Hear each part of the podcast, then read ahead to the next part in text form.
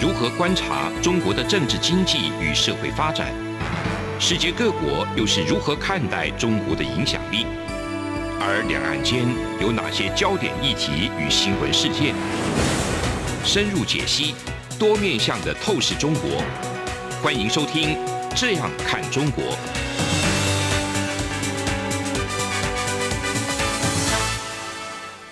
各位听众您好，我是主持人张正霖。您现在收听的是中央广播电台《这样看中国》节目，张正霖时间。今天我们节目我们要谈的一个主题是这个台湾护国神山发威哦。所谓护国神山，就指的这个台积电了哈。那整个半导体产业现在可能不止以前人家形容的一个细盾啊，就是一个防御的一个盾牌而已，是不是可能会变成台湾突破国际空间的一个细毛，一个长毛的那个毛哈，就是这样的一个概念。那今天我们节目邀请到两位来宾，一位是这个苏子云苏老师，那另外一位董思齐董老师，两位来帮我们来做一些这个分析跟解读。那其实这个部分，我们回过头来先看一下一个讯息，国际的一些媒体啊，财经媒体尤其非常热烈的在讨论一个现象啊，就是说目前这个全球的一个车用晶片都大缺货，包括美国、日本、德国啦。都传出来，已经向台湾来求援。为什么要向台湾求援？原来是这个车用晶片的一个主要的一个供给者啊，就是我们台湾的一个台积电。那这部分其实为了因为这个车用晶片的一个短缺，反而造成这个当前以前人家讲的说各国的一个经济产业跟工业一个火车头啊，一个汽车产业的一个部分，造成他们的一个因为短缺，然后甚至包括组装厂就不得不。因此而来关厂，或者说休息哈，所以这影响面也非常的一个大。那因为这样的一个现象，就造成呃一些像彭博哈那个财经媒体彭博就有讲到说，哦，原来全世界的各国的一个领导人现在才意识到他们是有多么仰赖台湾哈这个台积电的一个需求啊。但是台湾呢，因为鉴于中国对台湾的一个这么大的一个威胁哈。军事威胁，那所以全球依赖台湾半导体的一个程度也达到一个所谓的危险的一个等级哈，所以这样的一个叙述也相当的一个有趣。那我不知道这个事情你是怎么来看待这个彭博的这样一个报道叙述？是的，那当然我们知道啊，这个晶圆呐会影响到晶片嘛，那同时还有封装的产业嘛，这是在所谓的高科技的产业里面呢。资通讯产品之中呢，不可或缺，其实就是核心中的核心的这一部分啊。嗯，那台湾呢，这其实我们是在呃当年呢，这个李登辉总统时期，因为借机用人的状况之下，才把台积电啊留在台湾啊。其实当时啊，张忠谋先生呢也非常怨怼啊，说为什么联电可以过去哦，曹新成过去了嘛，因为他把公司移到了新加坡，然后透过新加坡到了中国去了嘛。对，就二十多年之后呢，曹新成呢在去年啊二月多的时候啊，发表一个这个呃就是对外有一个宣称，就是说他其实最后悔的就是把这个厂啊移到了中国去。嗯，那所以其实当年呢，这个借机用人政策之中呢，把所谓的高科技产业啊。那特别基础建设、高科技产业以及这个大资本的这个产业呢，希望能够跟留台湾呢、啊。从现在来看呢，那事实上，如果我们现在的这个政治的局势呢，其实事实上在武汉肺炎的兴起之后，有个很大的改变了、啊。在武汉肺炎兴起之前的话呢，很多人都在鼓吹一件事情：是世界是平的，经济是应该是用各国来分工的。那在这种分工的条件之下的话，那事实上你每一个人都只不过是这个。长的生产链中的一小部分，对，那所以你的这个重要性没有办法被凸显了。但是在武汉肺炎疫情之下，大家就发现到一点哦，你要有稳定的能够生产出东西来，这件事情不是那么容易的。对，没错。即便是连口罩这个东西，是当你没有料，当你没有这样子的一个分工链上面，你没有这个料。你没有这样的一个技术，嗯、你就是做不出来。嗯，所以现在各国反而有一个趋向啊，就是他会开始去重视他自己的比较完整的生产链。嗯、那我国为什么呃，我们为什么能够有这个彭博所提到这个晶片的这么重要呢？其实很重要一点是我国的这个半导体的厂啊，它其实一直有技术的优势。嗯，那事实上我们其实不是只有这一个。借机用人政策，如果大家还记得的话，其实，在扁政府时期，那是八寸晶圆厂，那设厂，那你能不能去中国？其实当时有一个条件是，我们要领先两代，没错，两世代。所以你可以看到我国的这个半导体的厂商啊，其实是有技术的优势，而且很重要一点的是，事实上啊，这个中国跟两岸之间的一些状况之间。让国内的制造业持续在台湾，在国内积极投资，嗯，那才能扩充，那在地的供应链越来越完整了，哦。嗯，那特别是针对于这个重要的这一个中间材啊，包括晶片的生产的这一个部分，这样的一个产业链越来越成熟。那当然，这个产品的的品质又好的状况之下，那各国当然会来跟我们买啊。嗯，那很重要一点是，我们也看到这个产业的趋势也跟这个国际的政经的发展以及科技发展有关，环环相扣哈。五 G 的发展呢？让车用，让所谓的电子车，让这个电动车的的市场越来越扩大。嗯、那各个车厂，不管是车厂或是非车厂，各、嗯、位也可以看到，红海现在也要投资电动车，意图能够希望能够做电动车市场做 Enjoy 系统。哦，那他，他也想当 另外一个护国神山。对对 对。那如果从这边来看的话，你可以看到说，这个是一个各国大家都呃认为说有发展必要性的产业，嗯、而即便是传统车，车用的晶片、车用的电脑也是越来越重要。因为大家就习惯用这样的这个三 C 的产品，五 G 的这样的通讯越来越发达之下，在这样的状况之下呢，需求量大增的状况之下，就凸显谁能够拥有核心技术，谁能够提供一个完整的、安全的这个供应链、稳定的生产，就变成一个很重要的要素。那所以在这个过程之中呢，我们也可以看到，那为什么彭博这边也会提出来？诶，那这个会不会是过度依赖？台湾会变成一种危险，对，因为台湾当然我们是一个非常的民主的国家，嗯、那我们也是遵守这个资本主义的这个市场的秩序、啊，理论上是不会，是不会的，因为地缘的关系。但是因为地缘政治，你遇到了中国，如果一旦两岸之中有一些什么样的状况发生的时候，会不会影响到这一个很重要未来的重大的产业之一呢？嗯、那我想这是各个国家，特别是在发展电动车以及在发展这个车用市场，还有。其实不止电动车啦，嗯，未来的这一个 AIoT，我们过去讲 IoT 啊，物联网啊，Internet of Things，但是现在不是了，是。AIoT 啊，是我们所有的东西都物联网之后，它还有这个快速的演算呢、啊。嗯、在这个时代的来临之下呢，事实上，呃，谁掌有这样完整的晶片的生产呢？那事实上，它会变得很很重要。但是台湾还是有必须要去克服的部分呢、啊。嗯哼。就我们一方面在经济成长上面太过高度依赖单一的这个产业，产业对。那另外一点是我们虽然有这样的一个很重要的中间材，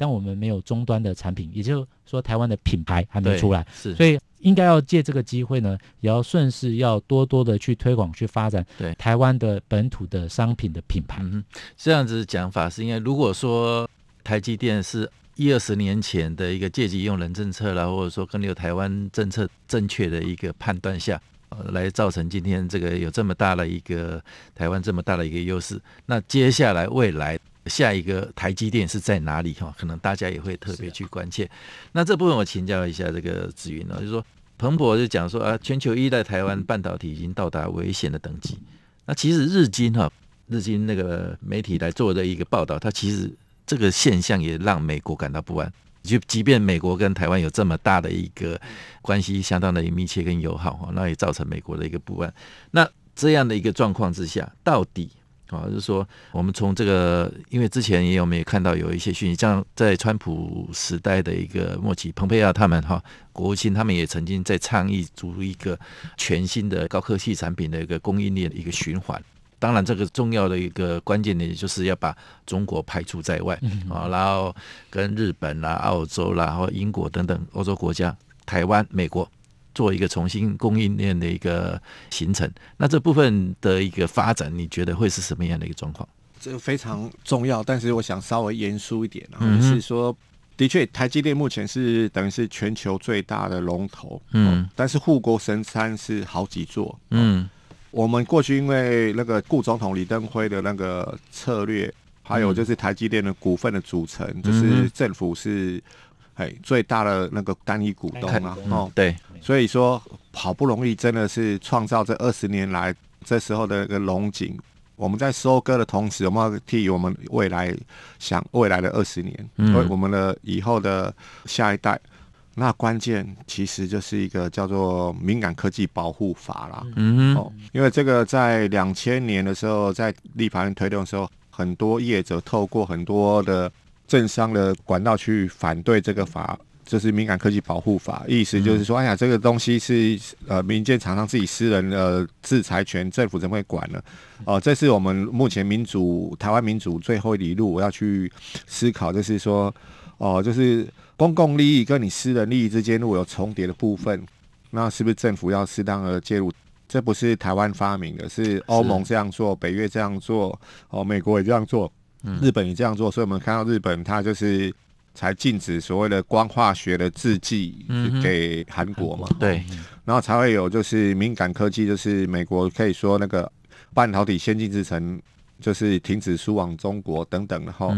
那一个大家。听众比较耳熟能详，是以前的陶粒，就是复制羊，嗯，复制技术这也是私人的制裁权啊，嗯，可是因为这技术流出去会对人类社会跟呃伦理造成重大冲击，所以当然就是一个敏感科技的那个管理的范围，对，哦，所以当如果我们建立这样一个敏感科技合理的管理范围的时候，嗯，那才会有更多国家的信任，台湾才可以长长久久在这个关键供应链下面。就是保持下去。嗯，哦，反过来讲，就是两个例证，一个是 Intel 最近本来要给台积电代工的，后来说不要了。嗯，另外一个是 Intel 就是拿到美国国防部的那个晶片的供应商的资格。嗯，那最早显示国防，他我们国防安全研究院在二零一八年发现，就台积电的那个。先进晶片用在那个 F 三十五战机上面，是哦，那是来自于美国的军规晶片的设计大厂，叫做赛灵思赛灵斯。嗯，他公告说，哎、欸，他跟台积电合作得到那个 DARPA 的认证。嗯哼哦，那经过一系列比对，才发现他这个是用在 F 三十五上面人工晶呃人工智慧的。哦、是、哦，所以在这时候，我觉得我们应该更谦虚。嗯、哦，当然就是目前的确是护国神山，但是护国神山可多着呢。国防部、外交部都是保护我们的。嗯，现在。那个医疗的人员最前线的哈，他们对抗病毒也是我们的护国神山。对，嗯，台积电只是群山中一个一座哈。好，那的确就是说，因为目前 Intel 很清楚，他要发展自己的关键技术，嗯，就展现出他们不想，就是说以后美国只能依赖台积电。台积电对。欧盟现在决定投入大概一点七兆台币发展他们自己本土的半导体产业。嗯，所以我们未来可以竞争的就是说。台积电它的确制成的 know-how 非常强，嗯，但是我们要增强了，就是信任，嗯、信任很重要，所以说三次，嗯、要信任，信任，信任，我们的厂商才可以跟这些国家是永远保有这个市场的优势，嗯，整个晶片产业我们可以这样看，最强的设计师是在美国啦，哦，有点像是纽约的设计师，那台积电是一个很棒、很棒、超级棒的代工厂，但是。这是布料是来自日本哦，日本对，所以这战略三角，如果我们要永远维持这个优势的话，还是一样信任、信任、信任。OK，这个子英讲的非常有道理哦。嗯、那我们现在节目进行到先休息一下啊，下阶段再回来。有人形容二零二零年是台湾的 Podcast 元年，使用手机可随时随地收听的形式，滋养了听觉，丰富了视野。而你也加入了 Podcast 的行列了吗？央广新闻部制播的众多精彩节目，陆续在各大 Parkes 平台上架，包括《早安台湾》、《两岸 ING》、《这样看中国》、张正霖时间、蔡明芳时间，还有《这样看香港》、舍之岂能藏乎？想跟你聊聊天，以及港式大排档节目，通通随点随听。欢迎透过 Sound 声浪平台搜寻央广节目名称，就可以收听到精彩的央广新闻节目。快拿起手机，让我们在 Podcast 平台相见。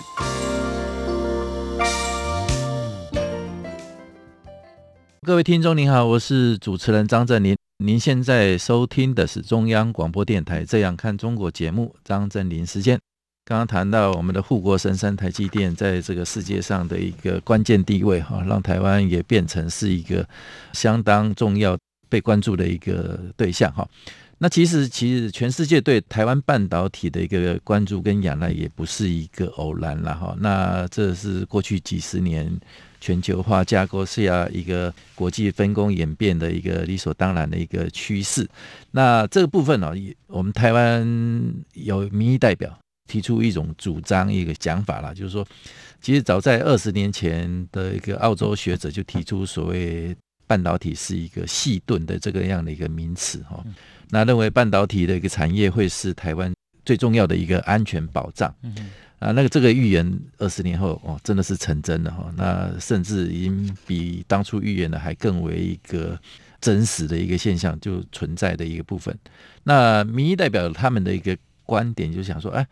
那未来是不是这样的一个细盾可能演化，或者进一步升级到啊，让台湾来突破这个国际空间的一个细毛哈？那这个回到刚刚我们稍早讲的。那因为汽车晶片的一个短缺，然后你说包括几个大国，美国、日本、德国、英国等等，哈，就纷纷来跟台湾来求援告急等等，哈。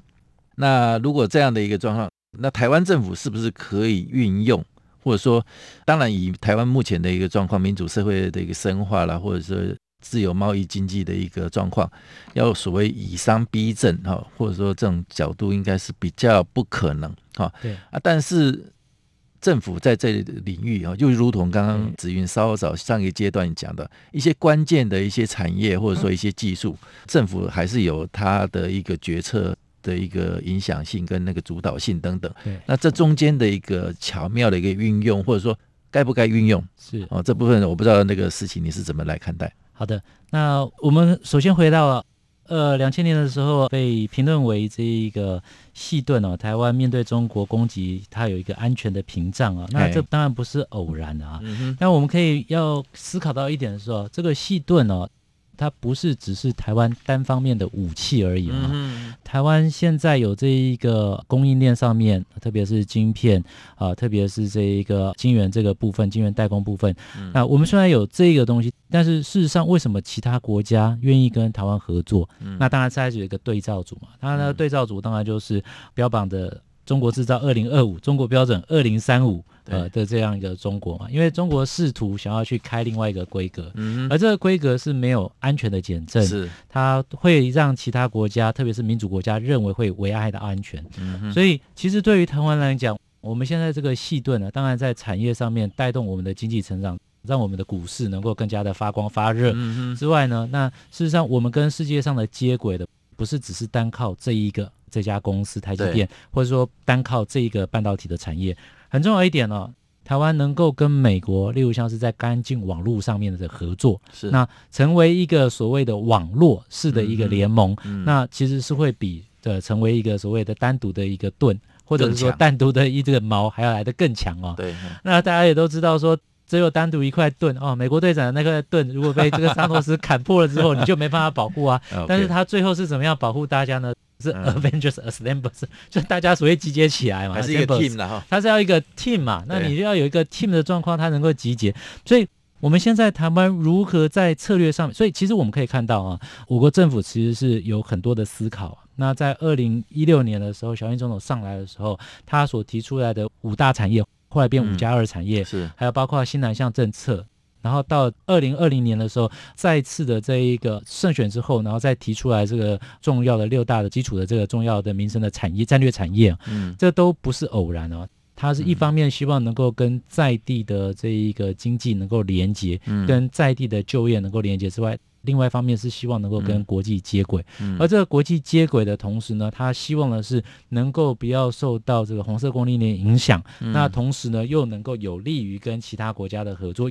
又跟这个国际的趋势有关。事实上，我们现在面临到这个包括环境的这一个一些基准的改变了，台判基准的改变了，还有包括这些呃这个绿色能源的需求。还有包括高科技产业，包括五 G 的这个通讯的这个需求，这是一个全球都有在需求的事情。嗯哼。但是我们可以发现到，我们现在政府啊，其实很努力在做一件事情，嗯，提供业者正确的资讯哦。嗯。那我们不是像过去，过去发展型国家是怎么样呢？是政府告诉你说，我要发展一二三四五个产业。所以你们呢？其他企业家，你们是不是能够把钱移到某个地方来？我们来集中心力来发展某些产业，然后希望这透过这产业去追赶，那去赶上其他的国家。对。那我们后来现在来看呢，我们一方面呢不再能用这种方式，因为民主时代嘛。嗯、那另外很重要一点，这一个呃这个私人的企业，它资金要去往哪里？你政府当然是有一些诱因可以去引导它，嗯、但是你没办法去真正的去主导。但是你能够把更多的、更充分的资讯。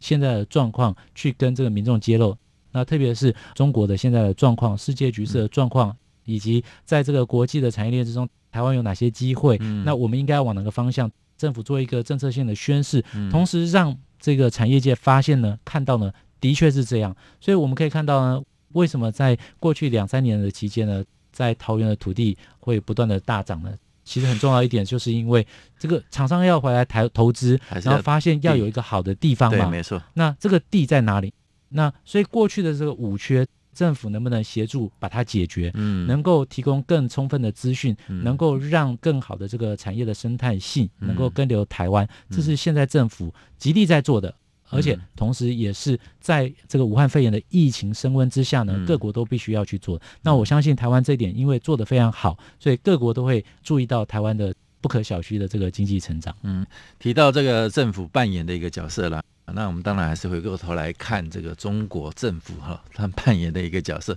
那面对这个半导体这样一个发展高度的一个发展哈，全球的需求这么高的一个状况之下哈，那其实过去中国哈，他们有所谓的全民大炼钢哈，那个年代哈，就是大家来去投入很多的一个资金或人力啊，政府也都全部的一个支支持再去做炼钢的一个动作。那到最近几年。又有新的一个延续，所谓全民大炼钢的一个概念，啊、也来搞一个什么全民大炼金哈，金元的金哈，有这样的一个活动跟一个口号出来。那这个部分，那目前因为中国跟美国之间强烈的一个竞争，或者说一些敌对的一个关系氛围下面哈，那中国很可能就变成这个半导体产业的或高科技产业的一个供应链外围被边缘化，以美国为主。被边缘化，那中国可能它的一个下一步会是什么一个状况？那我们从这个习近平在这一月底的时候，在一个达沃斯的一个经济论坛上面的一个致辞里头，他也提到哈，就是讲到说，其实知识产权哈，就是国际竞争力的一个核心的一个要素，它现在也是变成国际争端的一个焦点。所以呢，中国呢是需要勇敢的去斗争，善于斗争。而且绝对不能放弃正当的一个权益。他讲到斗争，用斗争的字眼来形容这个知识产权的那个部分的一个竞争哈，我不知道那个子云兄你是怎么来看习近平，或者说中国未来在这个科技产业啦、知识产权这个部分的一个发展？我的观察是这样子，就是待会再解释那个半导体哦。先讲为什么科技的竞争这么重要，是因为说它并不是。一般人想的说，美国用科技战对付中国是基于商业的利益，那是其次，其次，其次。嗯，最重要是因为它涉及到人类文明的未来，你要选择的是数位的威权还是数位的民主？嗯，这样菜刀在好人手里是切肉切菜了，在坏人手里就变成凶器。嗯所以目前已经证明了。这科技流到北京手里，就变成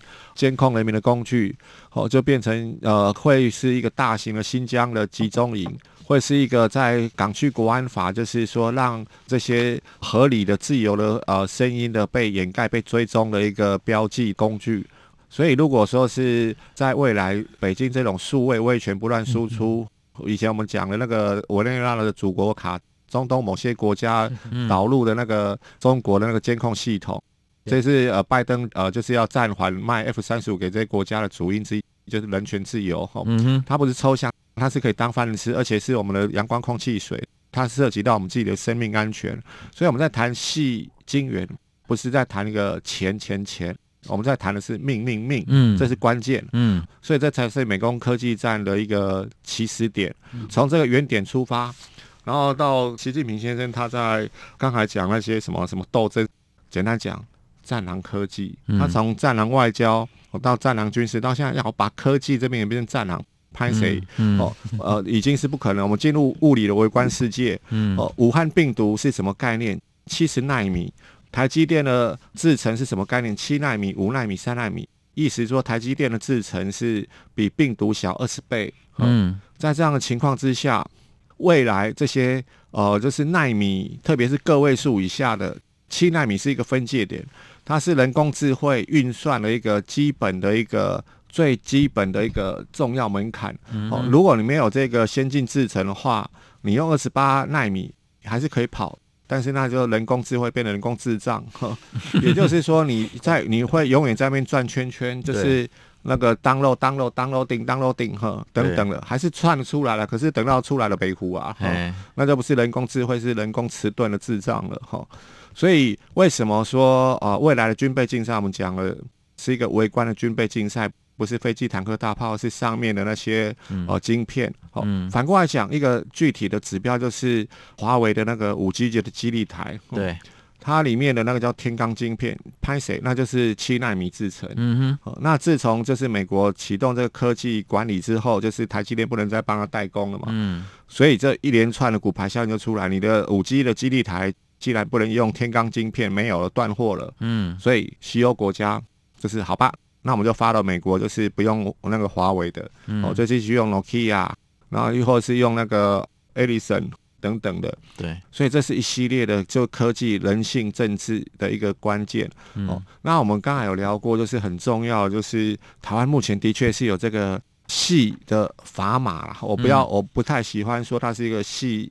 细毛嗯、就是你的科技也是西方国家给你的，你要来威胁西方国家，这真是头壳有，我觉得是有点那个逻辑上的错误。嗯哼，如果说。真的要当西顿或什么的话，台湾被解放军占领了，他就可以生产这个三或七纳米的晶片吗？不可能，嗯，你的机台立刻就被锁住了。对，所以我们现在要技术的源头还是在掌握在美国手上。对对，我我意思说，我们不用妄自菲薄，但是也不要夜郎自大。嗯，就是董老师跟刚才主持人讲，就是我们是一个 team 哦，你用这种正确的概念去看的话。才可以长长久久。嗯，不要说，哎呀，好像看到目前说，哎呀，不不得了了，TSMC 是我们的护国神山等等，我们可以拿来干嘛干嘛。好，拍谁？这跟口罩一样，口罩不是高科技，真的求求你。对，是那时候是因为它是低利润，所以都在台湾跟中国或其他国家生产。嗯，一时之间市场缺货，嗯，我们供应得上。哦，我们用这种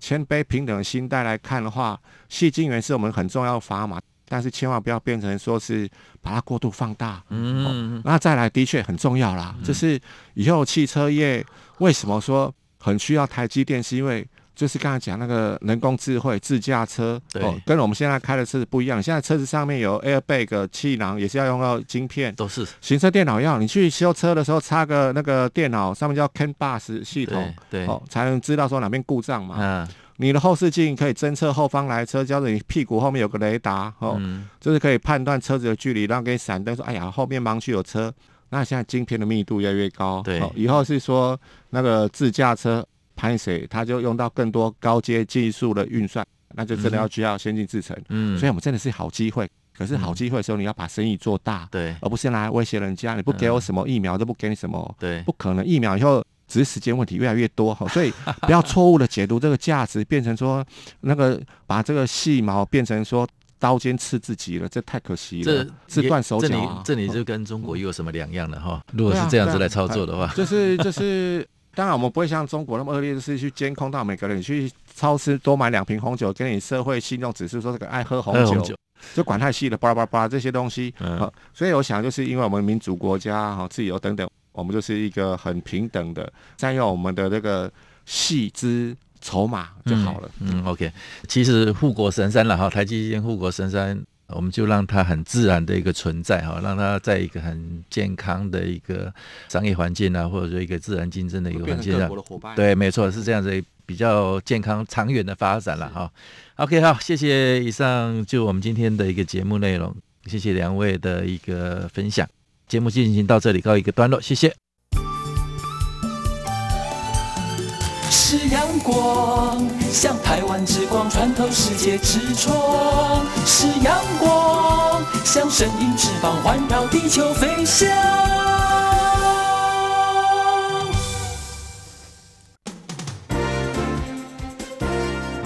从两岸、国际、历史文化与财经等角度透视中国的。这样看中国节目，每周一到周五晚间九点三十分到十点，在中央广播电台播出。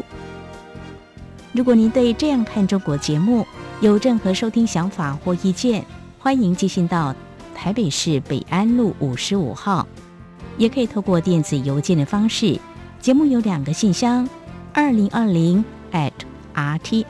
点 org 点 tw，或是。二零二零零二零三 news at gmail.com。再次谢谢听众朋友们的收听与支持，请持续锁定每周一到周五晚间九点三十分到十点播出的《这样看中国》节目。